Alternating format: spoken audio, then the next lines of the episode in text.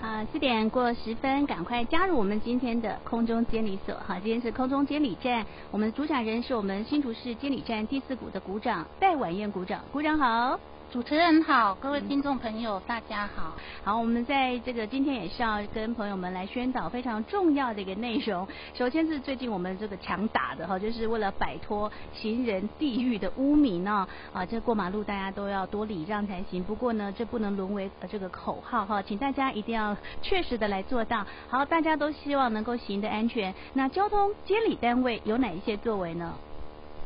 交通部为了摆脱行人地狱的污名，保护行人并提升非号志路口安全，除了积极宣导路口停让行人，并修法加重处罚，自今年的三月三十一日起，车辆行经行人穿越道或转弯时，未暂停让行人优先通行，汽车罚款提高为三千六百元，机车罚款则维持为一千两百元。车辆遇到闪光红灯未停车再开，大型车罚款提高为一千八百元，小型车罚款提高为一千五百元，机车罚款提高为一千两百元。请各位用路人遵守交通安全规则，并注意路口行车安全。好，接下来是我们监理业务的部分呢，啊，就是增设住居所或者是就业处所的地址之后，监理业务的各项行政文书的送达。是不是就以这个地址来寄发呢？公路监理住居所或就业处所地址，现在是采归户作业，就是针对同一个人名下所有的汽机车及驾照进行归户登记。嗯，申请人办妥增设住居所或就业处所地址后，公路监理机关各项便民服务通知事项、公路法、道路交通安全管理处罚条例以及强制汽车责任保险法等法律规定之行政文书的送达，都会以住居所或就业处所的地址寄发。哇，这个是呃非常方便，也很重要哈，可以缩短这个距离，就是说你就不用交寄到什么户籍地啊，哈，再叫别人转交，这个就是有时候哇，这会错过一些时间的啊。所以呢，这个增设住居所或者是就业处所之后，所有的文书都会以这个地址来寄发的。那另外就是呢，接获了还有。红单了哈，就是违反道路交通管理事件的裁决书之后，如果对于呃这个裁决的内容，我我觉得有点不太对，或者是我不服，好，应该如何办理呢？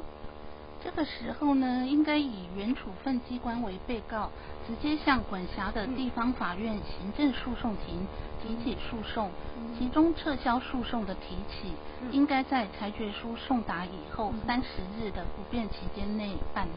好，这收到了违规的这个呃红单哈。如果说遗失的话，打电话去查询这个案件，又没有入案在这个监理的这个电脑列管中，那如何请求获得这个缴纳低额罚锾金额这个权益呢？因为有时候我们会以说呃多少元到多少元起哈，其实拖得越久，可能就要付的越多。那如果说以还没有入这个监理的电脑列管，如何请求获得缴纳低额罚款金额这个权益呢？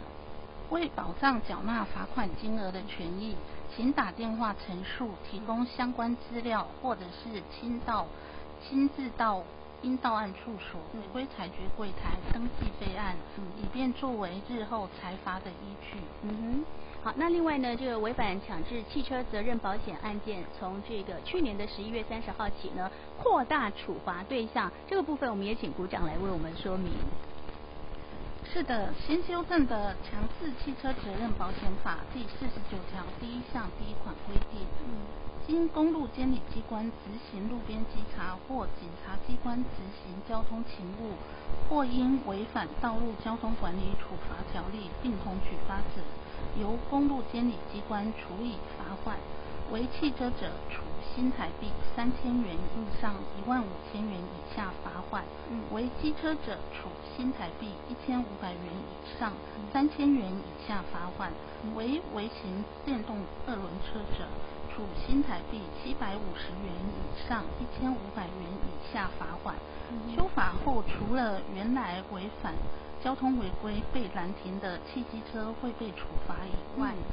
已经扩大到只要没有保强制险的车辆，嗯、有交通违规都会被举发。是，另外微型电动二轮车也要保强制险才可以上路哦。好，我们在今年年底前一定要哈把牌挂好，然后也要保险才可以上路啊。这是这个微型电动二轮车相关的一个规范。好，那接下来呢？哎，我有时候可能我们的驾驶执照哈，就是说，尤其是呃嗯，有些职业驾驶执照也是非常重要。但是如果说这个执照呢已经被吊扣执行，这受处分的人可不可以借出来影印呢？违规人的驾驶执照哈，在受吊扣执行。吊扣期间就不可以中途向管辖单位提出影印驾照的需求。嗯，倘若有需要驾照证明文件，嗯、可以向本站的第二股申请驾照经历证明。哦，所以这个叫做呃驾照经历证明哈，也可以相同的来呃做业务的使用。好，那如果说我们的交通违规通知单上应到案最后一天，如果是星期六日或者是国定假日，或是刚好是其他的一些，比如说弹性休假日，是不是可以？延期呢？这个是可以顺延到休息日的次日，作为罚款最后缴纳的期限。嗯，好，以上呢就是我们今天的这个哈，这个监理便民服务，而且还有交通安全的宣导。好，我们今天呢是新竹市监理站第四股的股长戴婉燕股长来为我们做哈这个空中监理所好的来宾啊，这是我们交通违规裁罚相关的一些业务。好，如果大家对于这个相关业务有任何问题，都欢迎大家都可以打电话好到我们的监理所监理站来查询的。好，谢谢我们的戴婉燕股长，我们下次再会了，谢谢，再见，谢谢，拜拜。